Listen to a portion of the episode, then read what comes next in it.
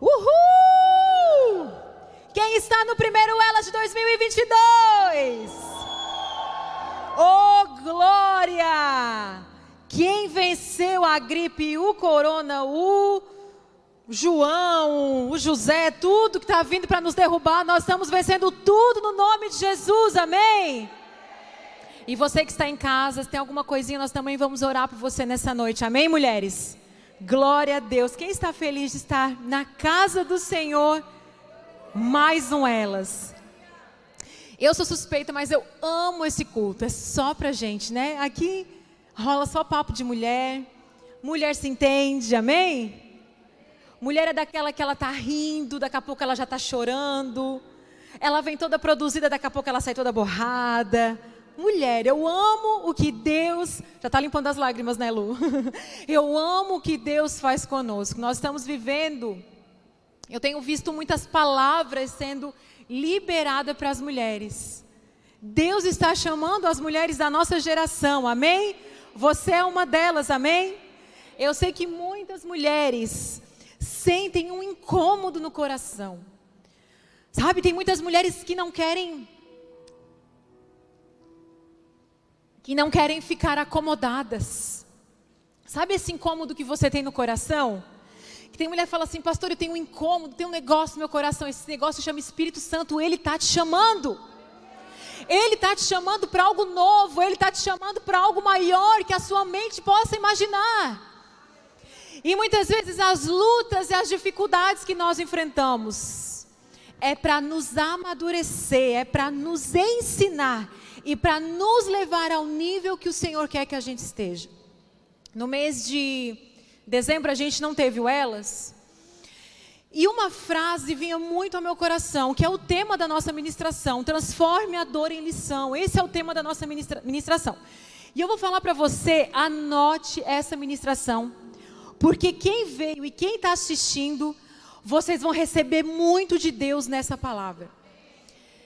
Deus me deu essa palavra há um mês atrás. E vinha essa frase: transforme a dor em lição, transforme a dor em lição. E eu não sabia o que era, por quê? Porque geralmente eu não ministro no mês de janeiro, janeiro é as minhas férias. E eu decidi não ministrar nas minhas férias. E eu já estava pensando quem é que ia ministrar em janeiro. Até que um dia a Lu me manda mensagem e diz: Cris, eu tenho que passar o tema, me manda o tema. Geralmente, quando ela pergunta, eu penso assim: ah, eu vou orar, eu vou pensar no tema. Mas no dia que ela me mandou a mensagem, eu acho que foi 21 de dezembro. Eu acho que é 21, eu, eu vi a data agora, acho que é isso, 21, 23. E ela me mandou esse, essa pergunta na hora. Eu falei assim: Lu, o tema do Elas é Transforme a dor em lição. E nós vamos adiantar uma semana do Elas. Então eu sei que tem muitas mulheres que se programam para vir na terceira semana. Amém, mulheres? Vocês vêm na terceira semana do Elas todo mês? Quem vem sagrado todo Elas? Claro, acontece alguma coisinha, né? Não vem. Quem vem? Que Deus derrame o dobro sobre a sua vida em nome de Jesus. Mulheres que têm sede, ei, Deus derrama na porção da sua fome e da sua sede, amém? E aí, o Senhor tinha me dado esse tema. E eu disse, ai, é o tema do Elas. E eu vou ter que ministrar esse tema.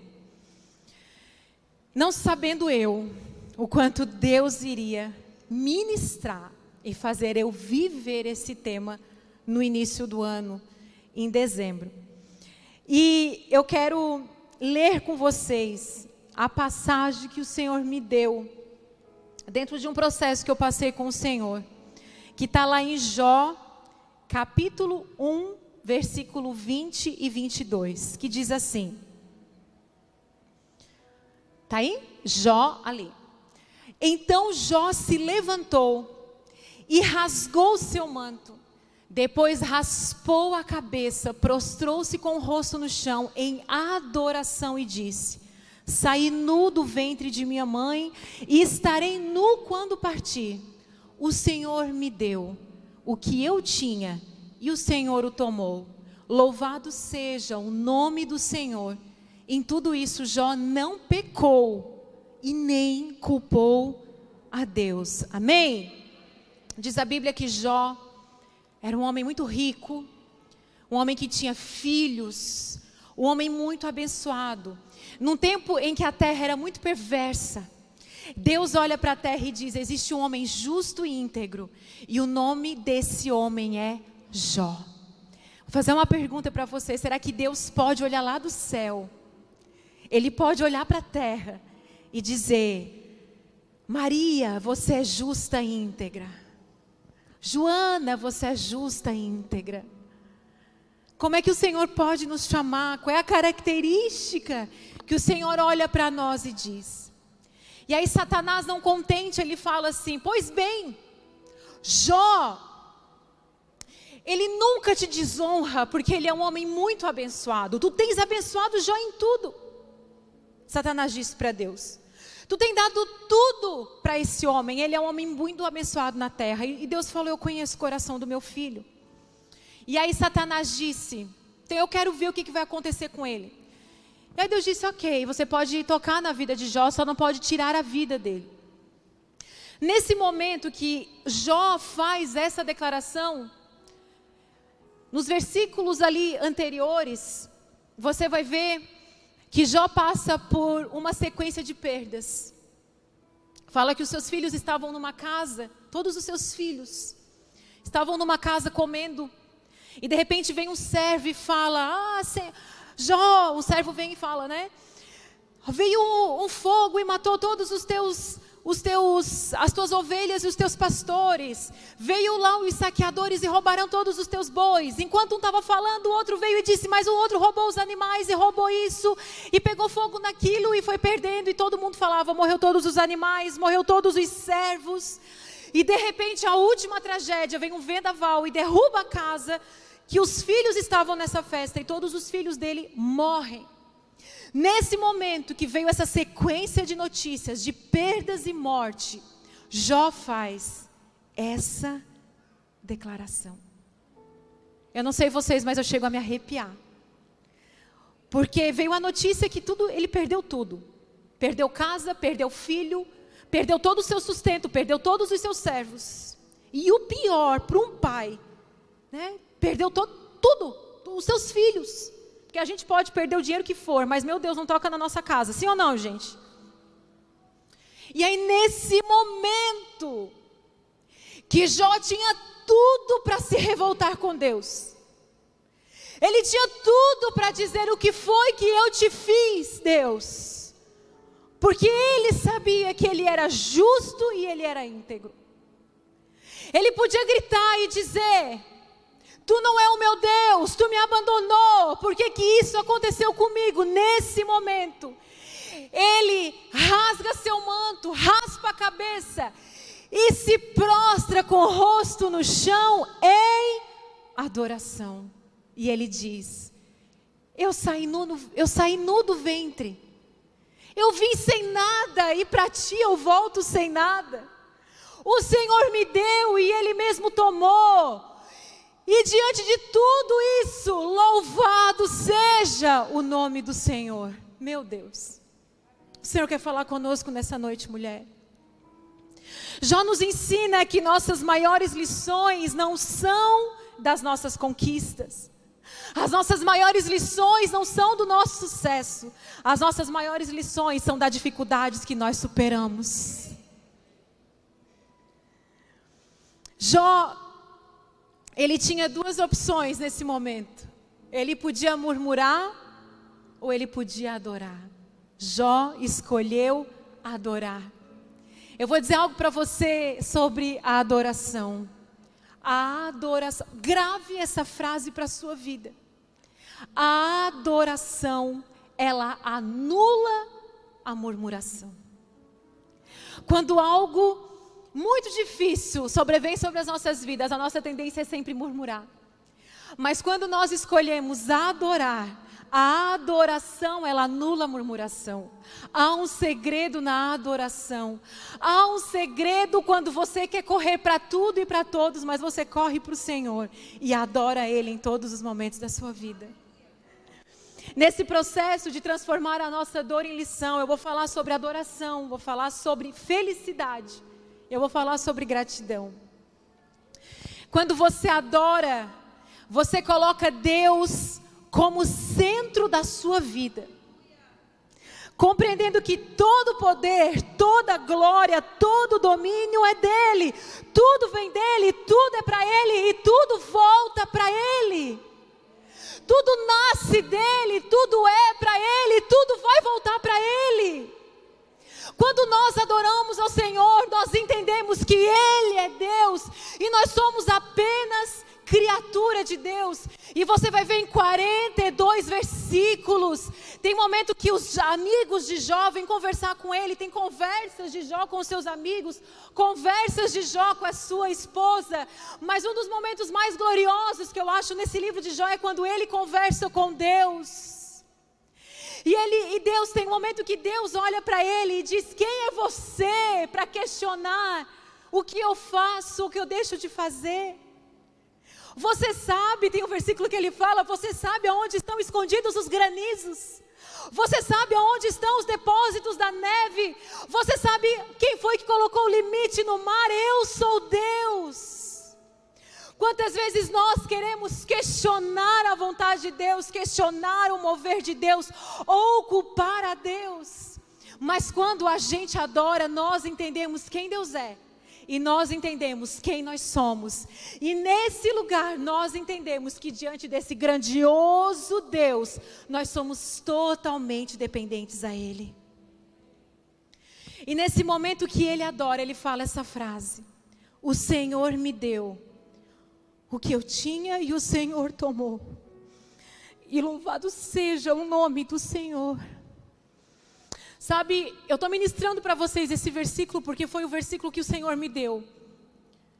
Eu sabia que estava em Jó, não sabia em qual capítulo estava.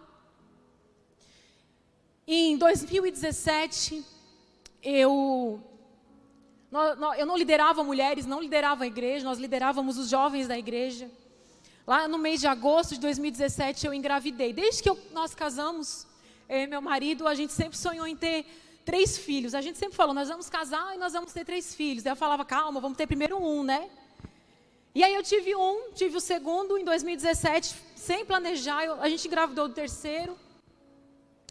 E aí nessa gravidez foi uma gravidez, desde o primeiro ultrassom foi uma gravidez muito difícil. Já contei uma parte dela para vocês. No primeiro ultrassom, levei o Arthur, levei a Anne para ouvir o coração do irmãozinho. Quando eu chego lá, o médico não consegue identificar do que, que eu estou grávida.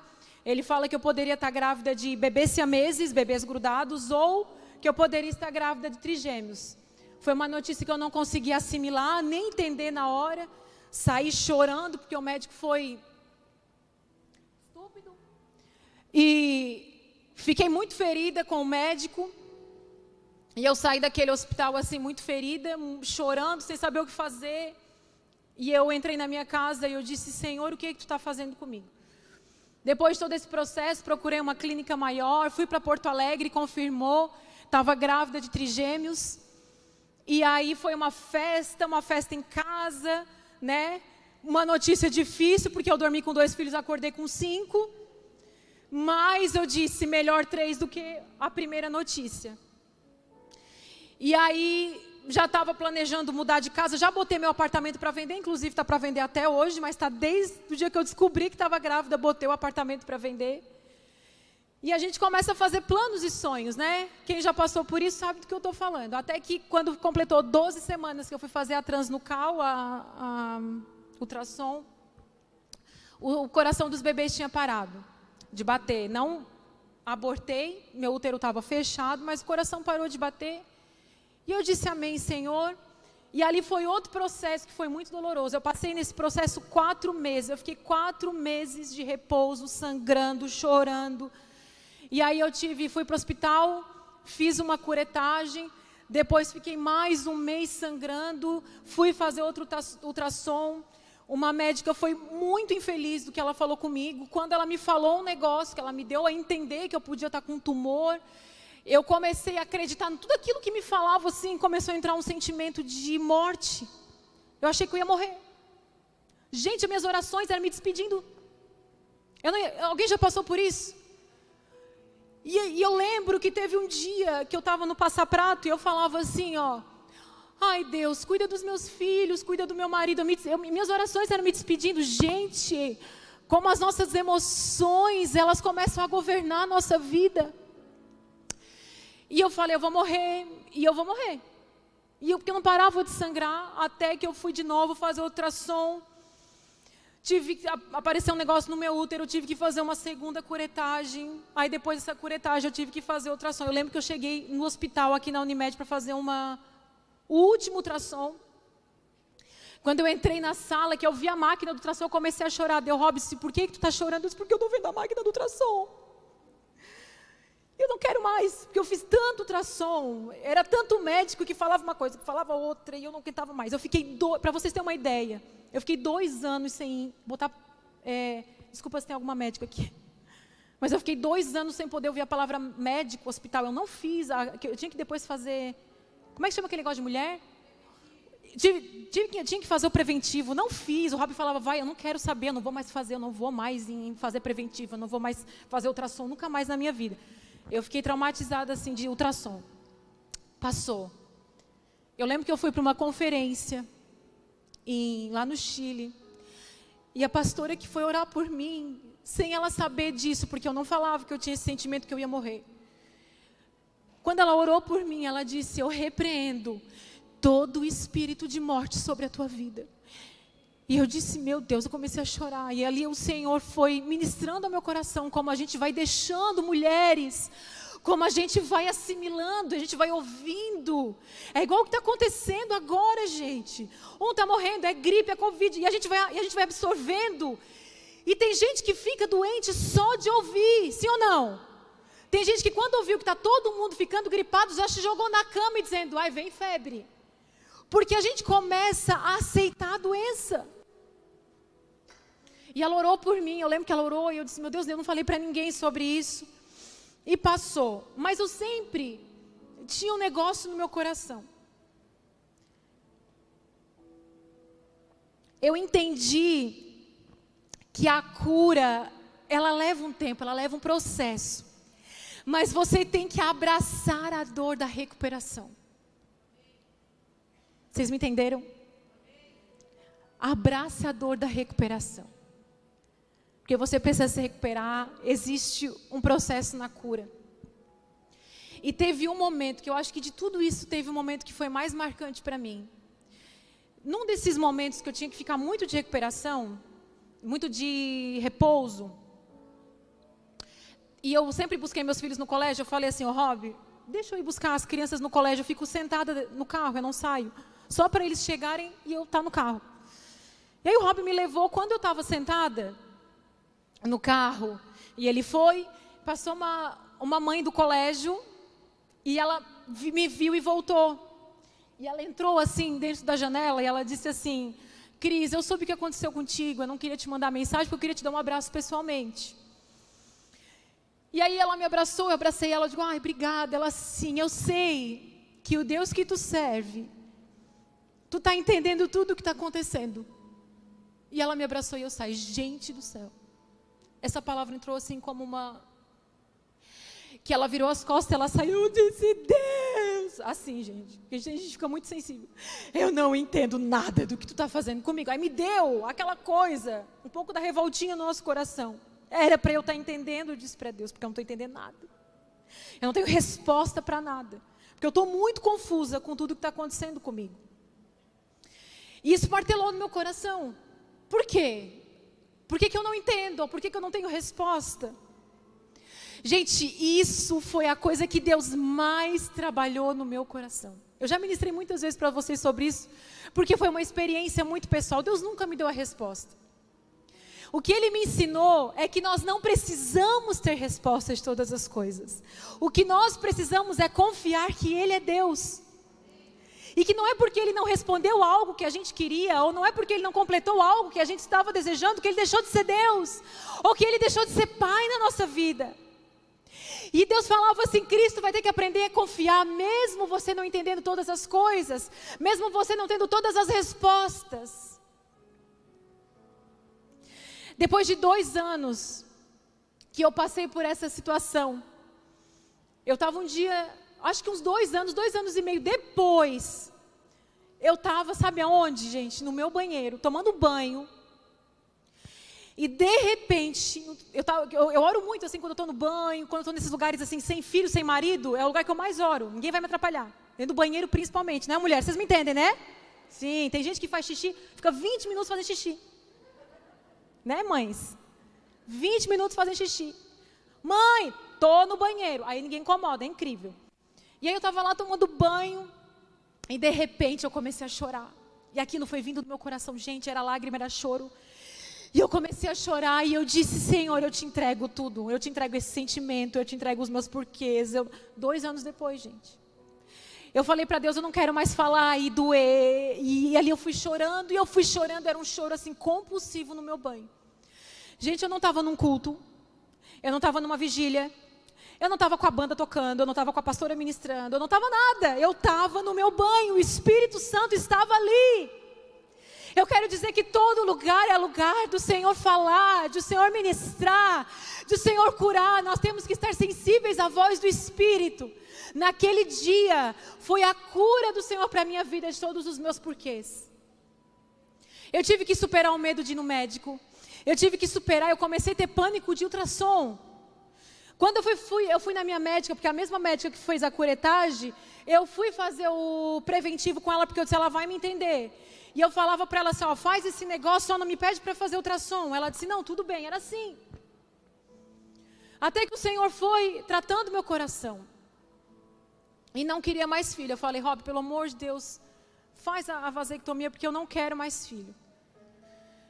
E eu acho que, né, a idade está chegando, aquelas coisas todas que a gente já sabe. E aí, até que 27 de dezembro agora, eu descobri que estava grávida. Não, não celebre. Não celebre, porque eu perdi também de novo. Oh. Dia 27 eu descobri que estava grávida. E aí foi uma alegria. O Rob mandou mensagem com o número 3. Aquela alegria, aquela alegria. E eu disse assim, Senhor, a gente já fica mais prudente. Eu não avisei, não falei para ninguém. E eu estava ali. E as crianças, tive que falar para as crianças. Ai, gente, eles fazendo lista de nome. E eles falando, mãe, a Ana e mãe vai ficar no meu quarto.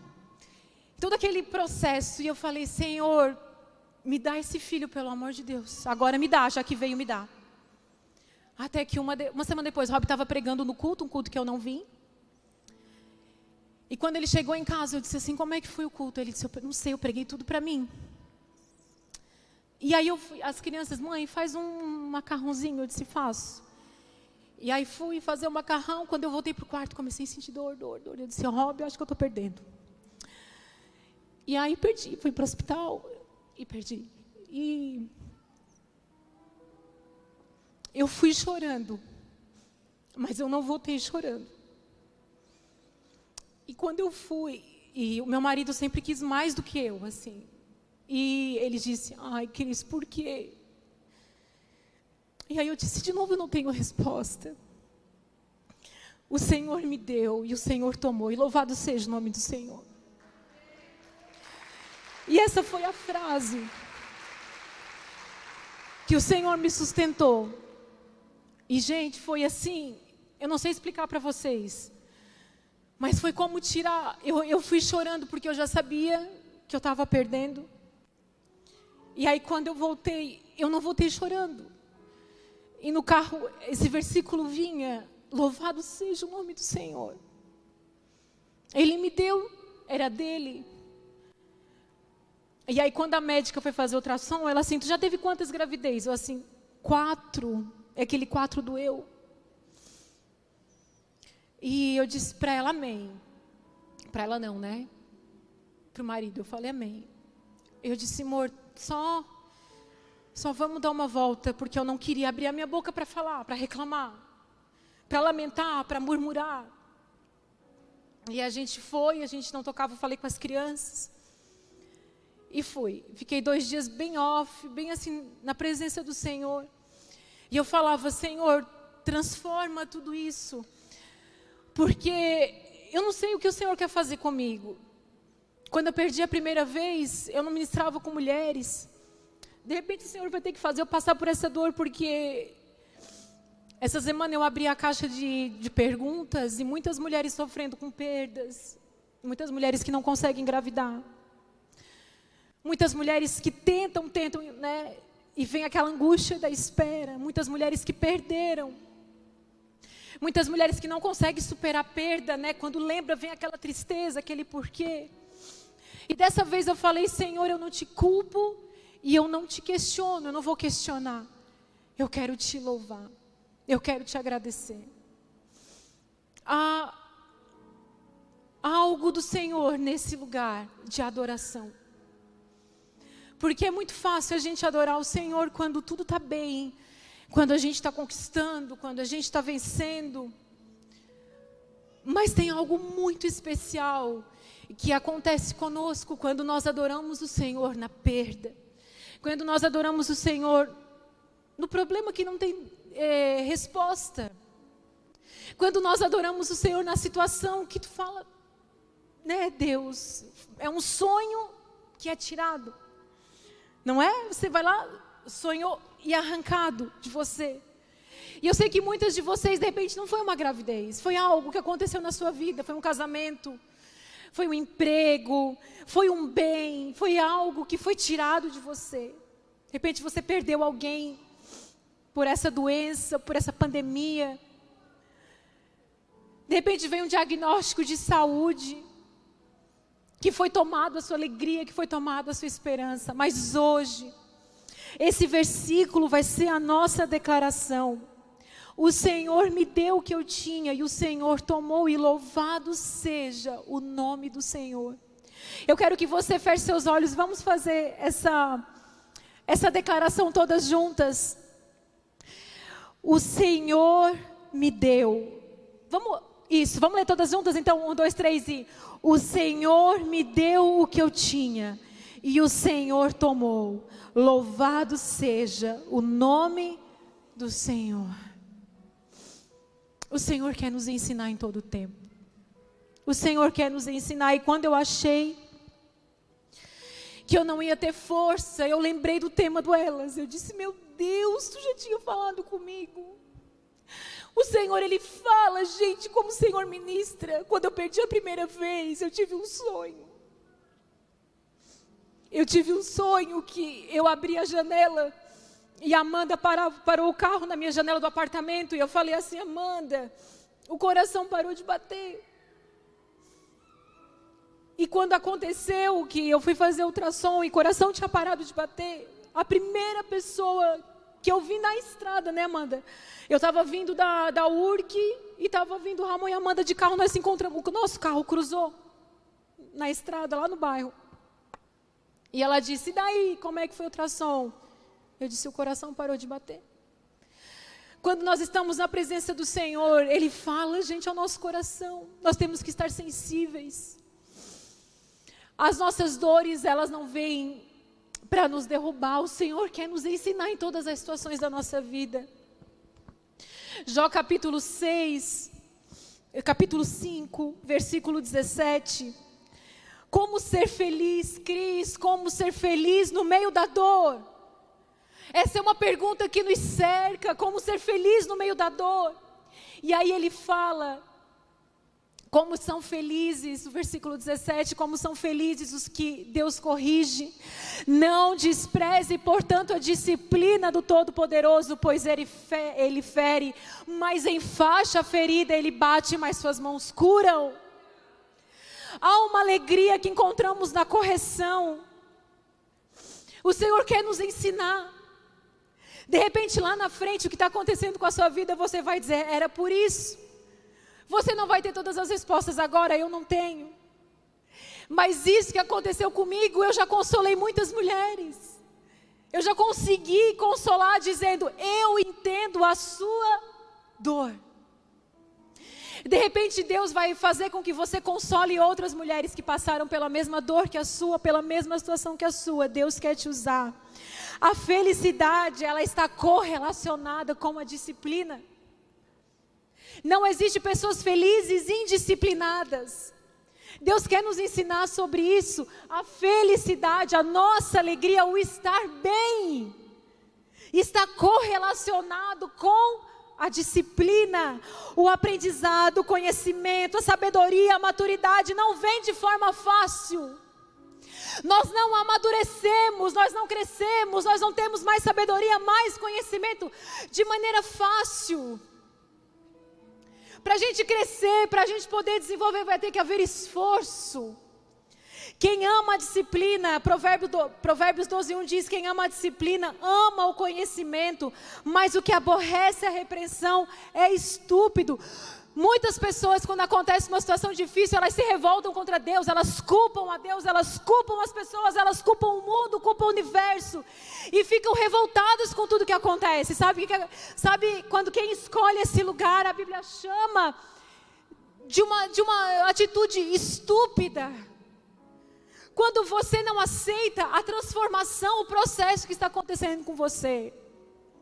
E muitas vezes esse, isso que está doendo, isso que está te transformando, isso que está te esmagando, é um processo de maturidade, é um processo que vai te trazer mais conhecimento, é um processo que vai te levar a outros níveis. Muitas de vocês estão pedindo, Senhor, usa a minha vida, Senhor, fala comigo, Senhor, me usa como canal. E aí Deus, sabe o que Deus vai fazer com você? Deus vai te corrigir. Porque a Bíblia fala que para a árvore poder crescer, ele vai ter que podar.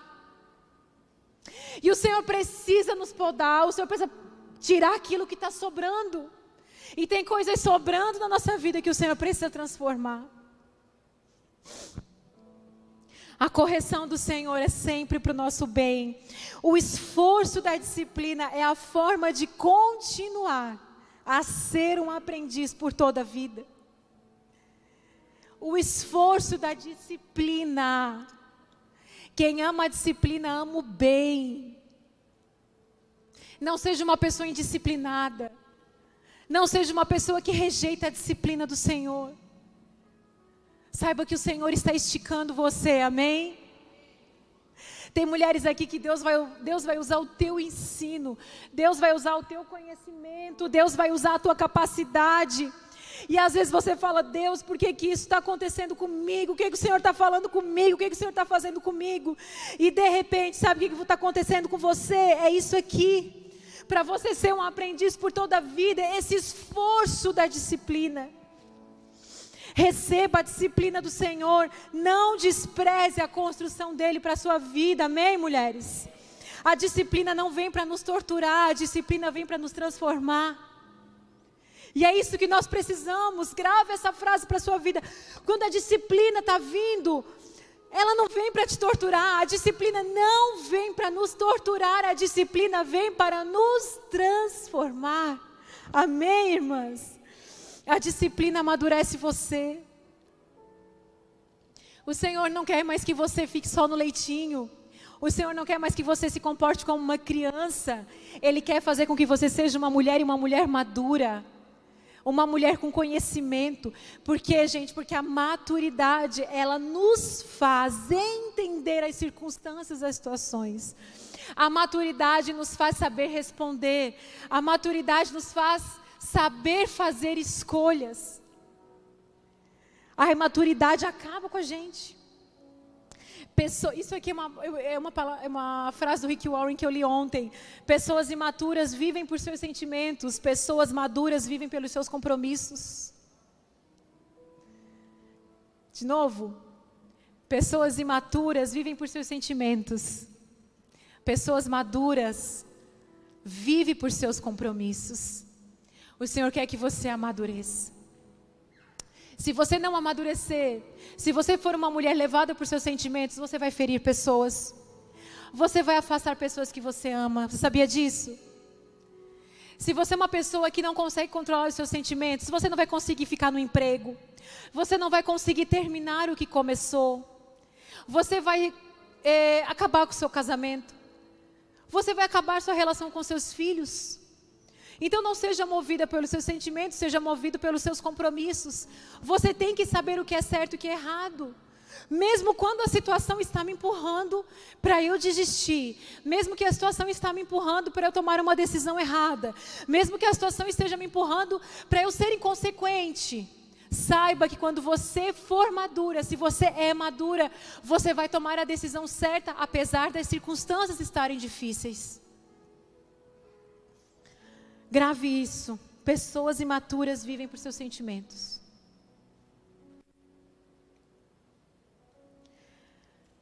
Gratidão. Jó. Leiam Jó, gente. Quem, é, quem ainda não decidiu que livro ler na Bíblia, né? Ai, gente, foi. Tá aqui. Quem, quem gosta de ler um, um, livro do começo ao fim, tem gente que faz isso? Ah, pega João, do 1, pega Mateus, do 1 até o último, né? pega Romanos, vai, né? Então, leia, são 42, são 42 capítulos incríveis. Lá no último capítulo, tem um momento que Jó fala assim: Eu vou falar para ti, Deus, as angústias do meu coração. Ele tem uma conversa com Deus. Deus aparece num redemoinho de vento e conversa com ele. Jó 42, 1, 2 diz: Então Jó respondeu ao Senhor: Sei que podes fazer todas as coisas e ninguém pode frustrar teus planos. Sei que pode fazer todas as coisas e ninguém pode frustrar os teus planos. Só quem é grato tem esse coração. Tem uma música.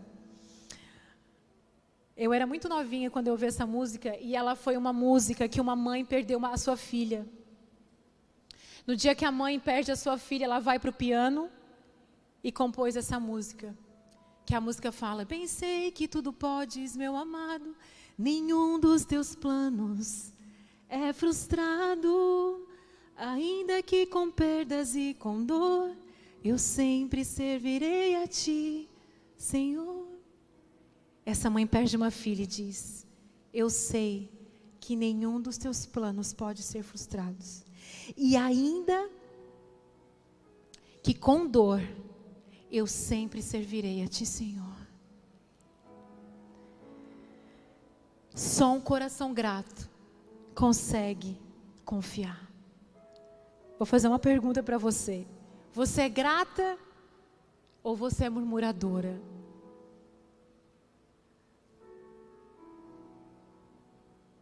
Para você pensar, você é uma mulher grata ou você é uma mulher murmuradora? Você é aquela mulher que reclama? Um dia eu fui numa palestra, eu estava até contando para a Larissa esses dias. Eu fui numa palestra, uma mulher não era cristã, e ela disse que a palavra reclamar quer dizer clamar duas vezes. E tudo aquilo que você reclama, você pede por aquilo de novo.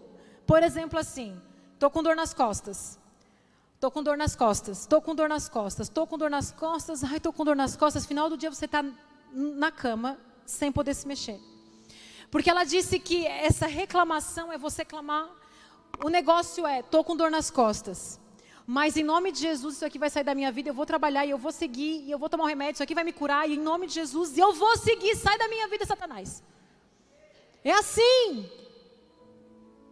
Gente, eu vivi. Eu estou há 15 dias com todo mundo da minha família doente. Foi uma, uma sequência de enfermidade que eu disse. Na, no culto, até agora no culto eu não pude vir, porque eu estava com outro filho doente. Eu disse, em nome de Jesus, eu botei os três filhos para orar enquanto o Rob pregava o Arthur ficou bem doente. Eu dormi. Quando lá em casa a gente faz assim, não sei se alguma mãe faz assim, quando o filho fica doente, bota para dormir na cama. Daí o marido vai para a cama de um filho e um filho vem para a cama. É assim, que a mãe cuida, porque a mãe cura, né, gente? Tem uma coisa que a mãe cura o filho, não é? E aí o filho vem para a cama com a mãe. O Arthur, febre tudo, duas noites dormindo comigo. Acabou, o Arthur veio a Anne. Febre tudo, filha dorme com a mãe, me lambendo o dia inteiro no meu colo o dia inteiro. Acabou a Anne começou o hobby. Aí tirei os dois filhos veio marido para a cama, de volta. Doente. E eu falava para o Rob, eu não posso pegar esse negócio, eu não vou pegar esse negócio, porque tu sabe que eu não posso pegar, que eu tenho que pregar no elas. Estou aqui para a glória do Senhor. e eu falava assim, eu não vou pegar. Não sei o que vocês têm, mas eu não vou pegar, eu falava para ele. Não vou pegar. E aí, dois dias atrás, eu comecei com uma dor de garganta. Sabe para quem eu falei? Para o Senhor. Que eu não fiquei, estou com dor de garganta. Tô, se eu tivesse fazendo isso, eu estava na cama. Aí dei uma xiringada lá, com um negócio de própolis, passou. Não estou mais nada. E eu disse, eu não vou ficar doente, eu não posso ficar doente. Eu tenho um compromisso. Sabe, queridos, quando a gente começa a reclamar, você está atraindo aquilo para a sua vida. Jó podia reclamar. Podia ou não podia? Sim ou não? Por que, que tu. Porque assim, depois a história segue, ele perde tudo, perde os filhos, fica doente, perde mulher, perde amigo, perde tudo. E aí ele fala: sei que podes fazer todas as coisas e ninguém pode frustrar os teus planos. Meu Deus, como nós temos que aprender com Jó. Valorize as coisas boas da vida, mesmo em meio a lutas e sofrimento. Não é que você não pode abrir o seu coração, abra o seu coração. Fale para Deus, como diz o salmista, eu ministrei isso para vocês num domingo. Porque você está tão triste, ó minha alma? Converse com a sua alma, converse com seus sentimentos, mas resolva. Porque, queridas, o choro ele dura uma noite, mas a palavra fala que a alegria vem pelo amanhecer. Sabe o que, que significa? Que o choro tem um período, porque logo vem a alegria. O choro é sobre um período, não é sobre uma vida inteira. E nós temos que aprender sobre coisas que estão nos lapidando, que estão nos ensinando, porque temos que melhorar o nosso coração, temos que melhorar a nossa forma de pensar, porque temos que mudar a nossa forma de falar. Tem pessoas que, que as pessoas não conseguem conviver com você porque você é uma murmuradora. Você reclama. E quantos de nós reclamamos de barriga cheia? Meu Deus, isso é pecado. A ingratidão é uma desonra Deus. É uma desonra. Porque, queridas, quando eu saí daquele hospital que eu disse, meu Deus, eu perdi mais um filho, e aí Deus me lembrou que eu tinha dois em casa. Sabe, eu quero dizer algo para você. Quando a gente muda a perspectiva do nosso olhar, isso muda o nosso coração e muda a nossa forma de falar. Muitas vezes nós estamos focando no lugar errado. Você está focando na perda, você está focando na luta, você está focando na dificuldade. Então, faz o seguinte, é um exercício. Mude a perspectiva do seu olhar. Não olhe para aquilo que você não tem, olhe para aquilo que você tem. Tem pessoas que fazem tanto planos na sua vida, fica fazendo planos, faça planos, eu também faço. Mas você fica fazendo tantos planos na sua vida que você tem uma sensação de alegria só quando você chegar nesse plano. Você tem uma sensação que você vai ser feliz o dia que você for viajar para aquele lugar. Você vai ter uma sensação de que você vai ser feliz quando você se mudar de lugar. Você vai ter uma sensação que vai ser feliz quando você se formar na faculdade, tiver o diploma. Não, queridas, olhe para as coisas boas da vida agora. A vida é agora, é nesse momento. Eu botei uma frase ali que eu não anotei aqui. Aí, a vida está acontecendo agora. Viva o presente, seja grato pelo que você já tem. Você tem comida. Se você não tem, nós temos um mercado solidário ali para você. Mas se você tem comida, glória a Deus. Se o que você tem é um pão com ovo, glória a Deus. Se você tem carro, glória a Deus. Mas se você anda de ônibus, glória a Deus. Se anda de ônibus, anda de bicicleta, glória a Deus. Viva a sua vida agora. O nosso problema é que a gente olha tudo para aquilo que a gente não tem, para aquilo que está dando errado, para aquilo que eu perdi, para aquilo que falaram. Enquanto Deus está nos falando hoje, olhe para aquilo que você tem, olhe para as pessoas que te amam, olhe para olhe os seus armários, olhe para o seu guarda-roupa, olhe para a sua vida, olhe para as suas pernas, olhe para as suas mãos, Olhe para você. Olhe para as pessoas que Deus te deu. Eu estava vendo um filme, lançamento, tá? Uma dica para vocês. Forrest Gump, Forrest Gump. Vou contar uma coisa para vocês. Eu não tinha visto esse filme, vocês acreditam? Verdade. E, eu, e aí a Ami me deu um livro. Detalhe desse livro. No livro ele fala desse versículo Mi, de Jó. Tu lembra? E no livro ele fala de Forrest Gump. Eu disse, cara, ele falou de uma. Eu sei o rabo. Eu acho que eu não vi esse filme. Ele disse, então vamos ver, vamos ver. E aí viu o filme.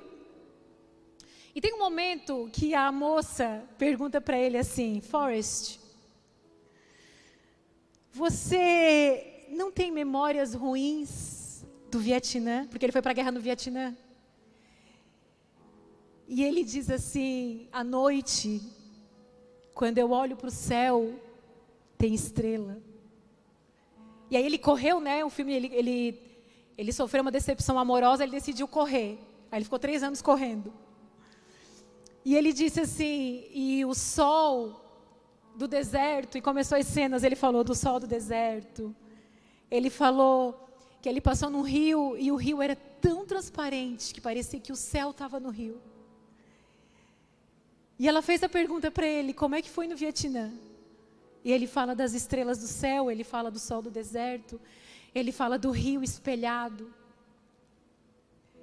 E aquela inocência, naquele momento, naquela cena, eu disse: Deus, é essa inocência que nós precisamos. Que a gente volte os olhos para as coisas do Senhor, para a criação dele que nos dá esperança. De repente você está triste, vai dar uma volta, vai ver as flores que estão nascendo. Vai tomar um banho de mar. Para com a frescura que o, que o, que o rincão é gelado, nem é. Aí o dia que eu for para as praias do Caribe, nós temos um mar a 20 quilômetros. Todo mundo fala mal do rincão. Eu não falo mais mal do rincão. Aprendi a ser grata por tudo. E um dia a gente trouxe os missionários da, do sertão. E ela disse, pastor, eu nunca vi o mar. A Lorena. E eu disse, então eu vou te levar no mar. E ela fez assim, o mar! E eu disse, meu Deus, eu nem dou bola para esse negócio. E ela saiu correndo e foi no mar, o mar. Porque quando você coloca o pé no sertão, você dá valor para o rincão. Ó, até rimou. A gente dá valor para as coisas, né? A gente não dá valor para as coisas, é quando a gente não tem, a gente dá. Vamos colocar de pé nessa noite. Oh Senhor, obrigada, obrigada, Pai. Comece a orar.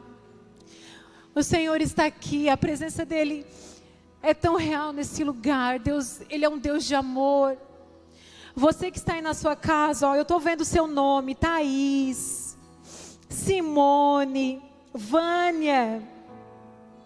Me dá um oizinho se vocês estão me assistindo. A Josi, a Beth.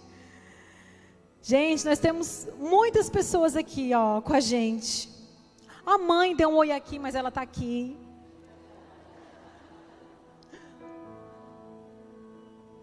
Que Deus abençoe você aí na sua casa, que você seja tocada pelo Senhor. Que a palavra chegue até aí onde você está. Nós vamos orar. A Dai, beijo, Dai. Vamos dar um beijo para Dai. Todo mundo fala assim, ó, Dai, tá? Ela está nos Estados Unidos. Um, dois, três e. Dai!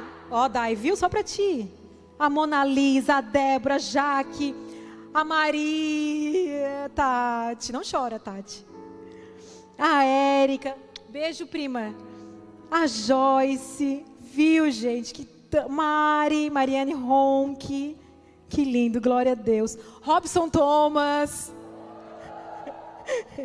Luciana, Simone, que lindo, que lindo, glória a Deus. Gente, nós vamos orar.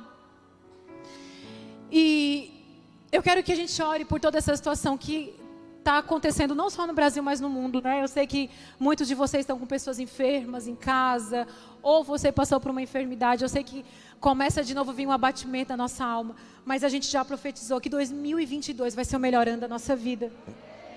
E apesar das, das dificuldades, das notícias ruins, tem gente que está, que ano, meu Deus, que ano, vai ser um ano abençoado. Porque a gente glorifica o Senhor, a gente agradece Ele em todo o tempo. Levante a sua mão, Senhor, nós nos colocamos na Tua presença nessa noite. Pai, somos Tuas filhas, estamos aqui. Pai, crendo que o Senhor é Deus soberano, que tem o controle sobre todas as coisas. Deus, tu que fez os céus, tu que fez as terras, a terra, tu que fez os mares, Deus, tu que fez todas as coisas. Tu que sabe todas as estrelas e chamas pelo seu nome. Tu nos conhece, tu sabe tudo o que está acontecendo nesse tempo. E nós, como igreja, clamamos: Deus, sara a tua terra, sara os teus filhos nesse tempo. Traga uma provisão, Deus traga cura, restauração. Eu sei que muitas pessoas estão cansadas, estão desanimadas, e hoje está vindo uma força do céu sobre a sua vida. Se você entende essa oração, glorifica, glorifica o Senhor, porque está sendo, tá sendo derramada uma porção dos céus. Está sendo derramada uma porção dos céus. Deus vai começar a transformar o seu coração E isso vai começar a transformar o seu modo de falar. Você vai ser agradecida. Você vai deixar de ser uma mulher murmuradora. E nessa noite Deus está te transformando. Deus está transformando o teu coração. Deus está te amadurecendo. Deus está podando. Deus está podando mulheres aqui nesse lugar. Ei, o Senhor vai te usar. O Senhor vai usar a tua história. Eu sei. Eu sei que muitas dores vêm para deixar marcas e cicatrizes. Essa foi uma frase que o Senhor me deu no meio disso tudo. As dores vêm para deixar cicatrizes, mas o Senhor vem e transforma tudo em testemunho. E aquilo que você achava que era só uma perda, não é. É testemunho, é testemunho. E você vai ajudar muitas pessoas através da tua história. Levante a sua mão e ore e declare sobre a sua vida, sobre a sua casa Abra sua boca, levante as suas mãos. Oh, e cante, cante, declare essa música. Hoje acordei. Aleluia.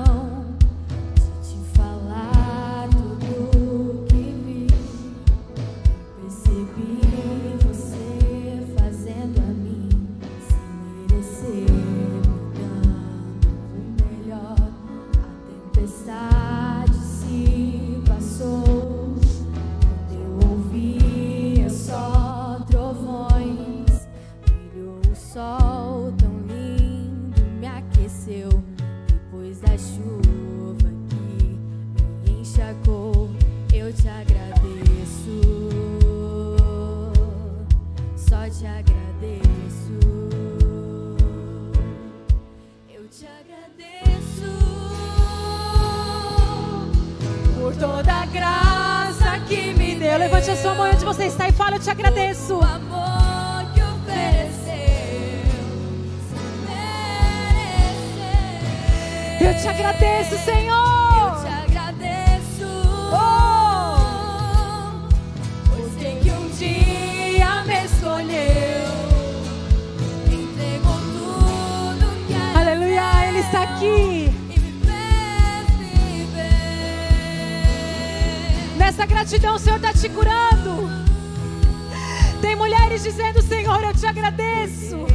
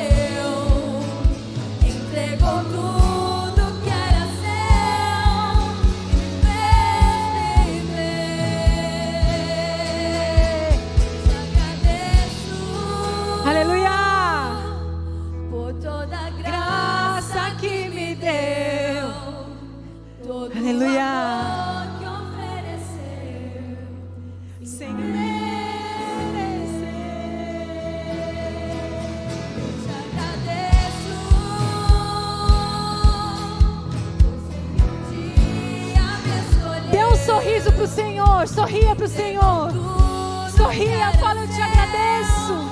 Eu te agradeço. O Senhor está restaurando sorrisos. O Senhor está restaurando a alegria aqui nesse lugar. Mulheres que não sorriam mais. É. Ele está te dando novos sorrisos.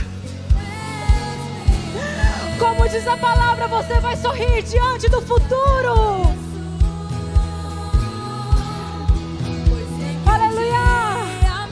O sorriso que aformoseia o rosto.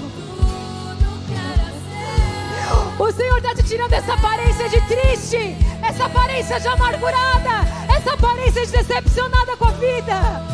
Ei, um novo sorriso. Fala, Senhor, um novo sorriso nos meus lábios. Eu te agradeço. Eu te agradeço. Mostre os dentes para o Senhor, Ele está vendo. Ele está vendo.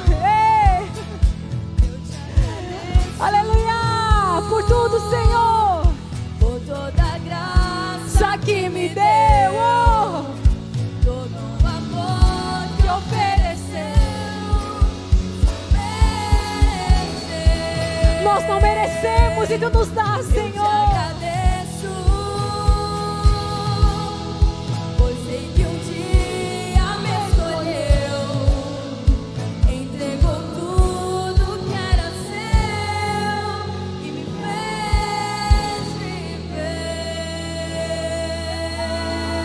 Dê uma salva de palmas ao Senhor. Glorifica o nome dEle. Baixa a máscara e me mostra os dentes, bem rapidinho.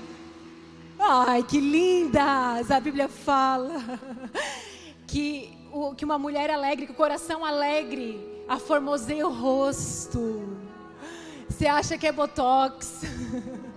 Você acha que é preenchimento, a boca? Não. É o sorriso. O Senhor me falou que Ele está restaurando sorrisos aqui nessa noite. Mulheres que parecia que chupavam limão o dia inteiro. O Senhor está transformando a sua expressão facial. Você sabia disso? O pessoal do teu trabalho vai dizer assim: qual foi o procedimento que tu fez? Aí tu vai dizer: Espírito Santo é de graça. É isso que a gente precisa. Transformar.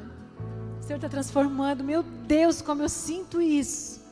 Eu sei que eu vou ouvir testemunhos do que o Senhor fez aqui nessa noite. Eu sei que muitas mulheres que têm o hábito de reclamar, nessa noite o Senhor transformou o seu coração. E quando você reclamar, vai vir a língua vai dar aquela cãibra dá na, no, na panturrilha, vai dar na língua. Aí você vai dizer, Senhor, nunca mais, né? O Senhor hoje está te fazendo uma abençoadora. Sabe o marido que você reclama? Tem mulher orando para ter um marido como o seu. Sabe aquele carrinho que você reclama? Tem gente orando para ter o que você tem. Sabe? Ah, eu tenho só um ar-condicionado na minha casa. Agradece. Tem gente que não tem. Agradece. Tem só um ventilador. Glória a Deus. Glória a Deus. Porque enquanto a gente está sendo grata no pouco, fiel no pouco, sobre o muito Ele nos colocará. Em nome de Jesus. Amém? Amém. Glória a Deus. Ai, que estou tão feliz. O Senhor, me, o Senhor me renovou nessa noite. Glória a Deus. Amanhã eu começo as minhas férias. Amém. Orem por mim, que eu preciso descansar. Não me mandem problemas, tá? Só coisas boas. Levante a mão para o alto. Senhor, nós te agradecemos por essa noite, te agradecemos pela tua presença tão viva, tão poderosa. Porque só o teu Espírito Santo para nos convencer, nos curar, nos trans- nos transformar. Eu abençoo todas as pessoas que estão em casa, você que está na sua casa, longe, não sei onde você mora, mas o Senhor sabe, Ele está aí te visitando. Você que está enferma, receba a cura do Senhor sobre a sua vida em nome de Jesus. Eu oro por cada casa, por cada família. Eu oro para que essas mulheres sejam voz de Deus nessa terra. Aonde elas estiverem, na sua casa, no seu bairro, no seu trabalho. Que o Senhor use elas de maneira poderosa, em nome de Jesus. Seja cheia do poder e da autoridade do Espírito Santo. Que Deus abençoe a sua vida. Amém?